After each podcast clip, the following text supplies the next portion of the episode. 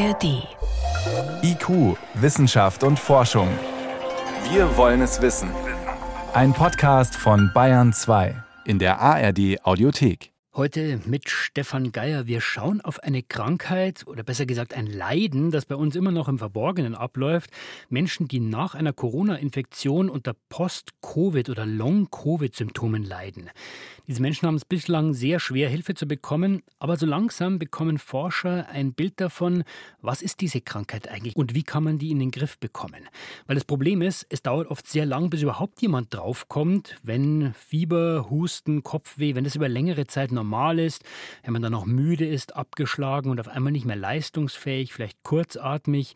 Das sind so die Symptome und das erinnert ein wenig an Corona, wenn man sich mal angesteckt hat. Das war aber auch schnell wieder vorbei. Bei manchen dauert es länger und bei manchen hört es nicht mehr auf. Die kämpfen dann mit den Folgen noch Monate und Jahre später.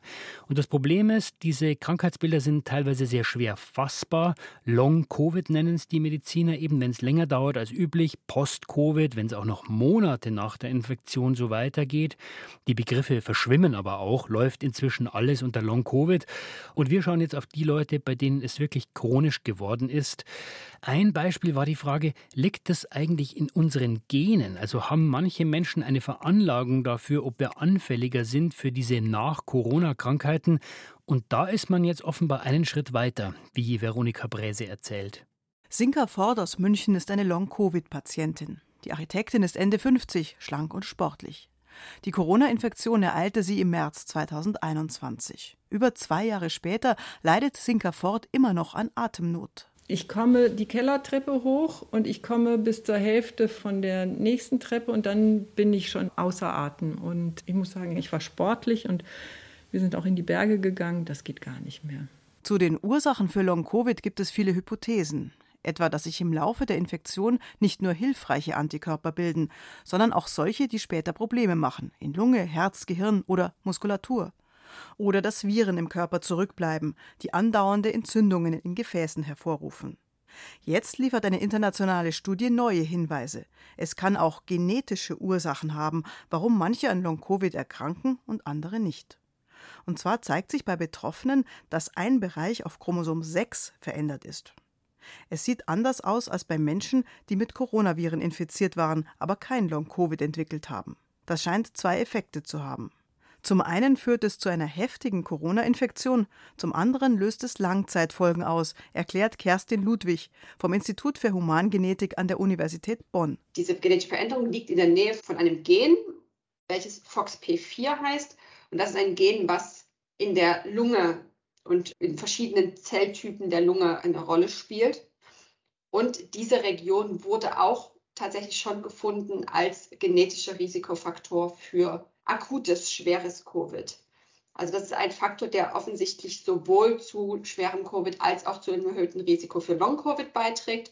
Wobei wir zeigen konnten in dieser Studie, dass der Effekt noch viel stärker ist für Long-Covid als jetzt für die schwere äh, Infektion an sich. Das veränderte Gen ist also offenbar der Grund, warum Menschen auch lange nach ihrer Corona-Infektion noch kurzatmig, erschöpft und geschwächt sind. Aber natürlich trifft es nicht jeden, der diese genetische Besonderheit in sich trägt. Sie erhöht lediglich das Risiko, dass es zu Spätfolgen kommen kann. Basierend auf den Daten von unserer Studie schätzen wir, dass das etwa ein 1,6-fach erhöhtes Risiko ist, für Träger dieser genetischen Veränderung Long-Covid zu entwickeln. Jede und jeder Zehnte ist nach der Infektion von Long-Covid betroffen. Die Datenlage der aktuellen Studie ist umfangreich. Forschungsteams aus 16 Ländern der Welt haben mitgemacht. Fast 6500 Menschen mit Long-Covid wurden genetisch untersucht. Zur Kontrolle dienten über eine Million Menschen, die sich mit SARS-CoV-2-Viren infiziert hatten, aber keine Spätfolgen zeigten, so der Bonner Humangenetiker Axel Schmidt. Das ist eine sogenannte Meta-Analyse, das heißt, genau das, was jetzt publiziert wurde, ist eben so das Ergebnis aus dieser gemeinsamen Auswertung von insgesamt 24 verschiedenen Studien. Die Zusammenschau ist somit die größte Analyse zur Genetik von Long-Covid, die es bisher gab. Die Veränderung auf Chromosom 6 ist Genetikern schon länger bekannt. Frühere Untersuchungen lieferten Hinweise, dass sie generell die Lungenfunktion beeinträchtigt und dass sie auch das Risiko für Lungenkrebs erhöht. Wie, wie die genau aussieht, wissen wir noch nicht. Also, aber da gibt es offensichtlich biologische Gemeinsamkeiten, sagt die Humangenetikerin Kerstin Ludwig. In Europa tragen etwa ein bis zwei von 100 Personen diese Genveränderung in sich. 20 von 100 sind es in Asien, also sehr viel mehr als bei uns. Ob Asiaten deshalb auch stärker von Long-Covid betroffen sind, ist noch unklar. Es ist sehr wahrscheinlich, dass auch noch andere Gene bei der Entstehung von Long-Covid mitwirken. Um das gesamte Puzzle zusammenzusetzen, müssten Forschende noch viele weitere Genproben untersuchen. Außerdem gibt es noch eine Reihe anderer Schwachstellen im Körper zu erforschen, warum manche Menschen noch lange nach einer Infektion mit Spätfolgen kämpfen müssen, etwa was Vorerkrankungen ausmachen. Sinka Ford ist es ein Rätsel, warum es sie so stark erwischt hat. Sie war vor Corona fit und gesund. Ihre Lungenfunktion ist zwei Jahre nach der Infektion immer noch eingeschränkt, obwohl sie regelmäßig Atemtraining macht und zum Lungenfacharzt geht. Sie ist viel spazieren, macht Pilates und kann wieder halbtags arbeiten. Ich warte, aber es wird bestimmt. Und, und, wenn nicht, dann muss ich damit irgendwie zurechtkommen. Ich meine, in dieser Zeit, wir haben drei Kinder. Die älteste Tochter hat geheiratet, einen Sohn bekommen und es war eine Hochzeit. Also es sind so viele positive Sachen auch und ich denke mal, das Leben geht weiter und so muss man es halt auch annehmen. Ich bin Großmutter geworden. also es gibt bestimmte Veranlagungen, nach einer Corona-Infektion unter Post-Covid zu leiden. Die Frage ist, was macht man jetzt auch mit dieser Information? Ja, bringt das den Betroffenen irgendwas? Und wie weit ist die Forschung, um ihnen überhaupt zu helfen? Das konnte ich Professor Volker Köllner fragen. Er ist Arzt für psychosomatische Medizin, leitet das Reha-Zentrum Seehof der Deutschen Rentenversicherung und er hat eine der ersten größeren Studien zu diesem Thema gemacht. Verlinken wir euch auch in den Show Notes. Zuerst wollte ich mal wissen, wenn Sie hören, es gibt eine genetische Veranlagung, also manche Menschen haben ein größeres Risiko für Long-Covid als andere, ist das nur interessant oder hilft das auch, wenn Sie mit Patienten zu tun haben? Es ist erstmal wissenschaftlich interessant, um Post-Covid besser zu verstehen. Erstmal überraschend tut mich das nicht. Wir haben ja zum Beispiel das Phänomen, wenn in, schon bei der akuten Covid-Infektion, wenn in der Familie Eltern drei Kinder, drei werden krank, zwei bleiben gesund. Ne? Und das liegt eben tatsächlich unter anderem an der genetischen Veranlagung.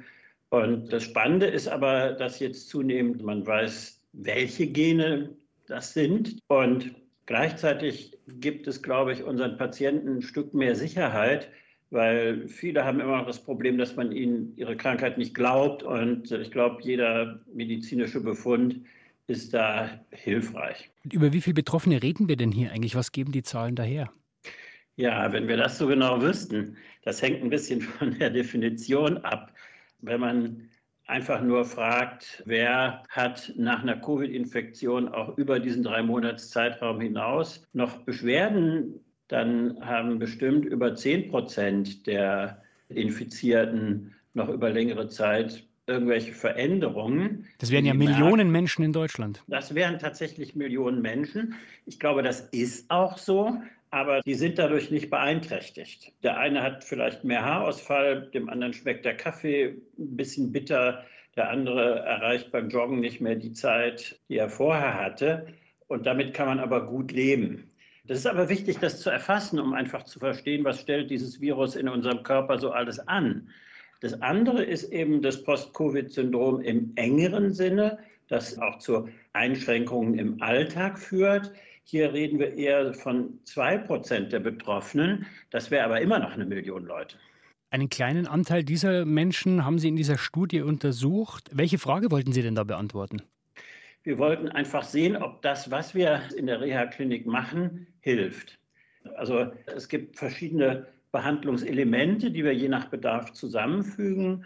Ein Herzstück ist eine sehr individuell dosierte Bewegungstherapie um mit jedem Einzelnen den Mittelweg zwischen Überforderung, aber auch ungünstiger Schonung zu finden.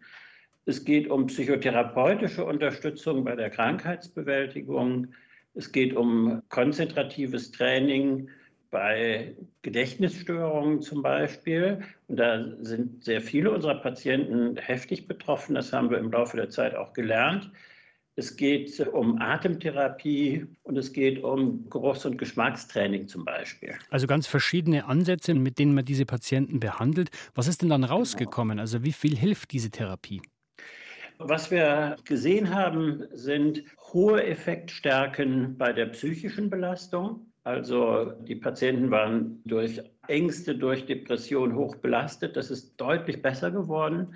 Wir haben Aktivität und Teilhabe im Alltag signifikant verbessert und bei der sechs Minuten G-Test, wie weit schaffe ich es in sechs Minuten zu laufen, da gab es eine Steigerung um etwa 20 Prozent und die Gesamtgruppe kam da so auf 500 Meter im Durchschnitt, was wieder Normwert ist. Wir machen am Anfang eine ganz sorgfältige internistische Diagnostik, um eben auch die Belastungsfähigkeit abzuschätzen. Und mir ist besonders wichtig zu sagen, wir glauben nicht, dass Post-Covid eine psychogene Erkrankung ist, also dass die Symptome psychisch ausgelöst sind.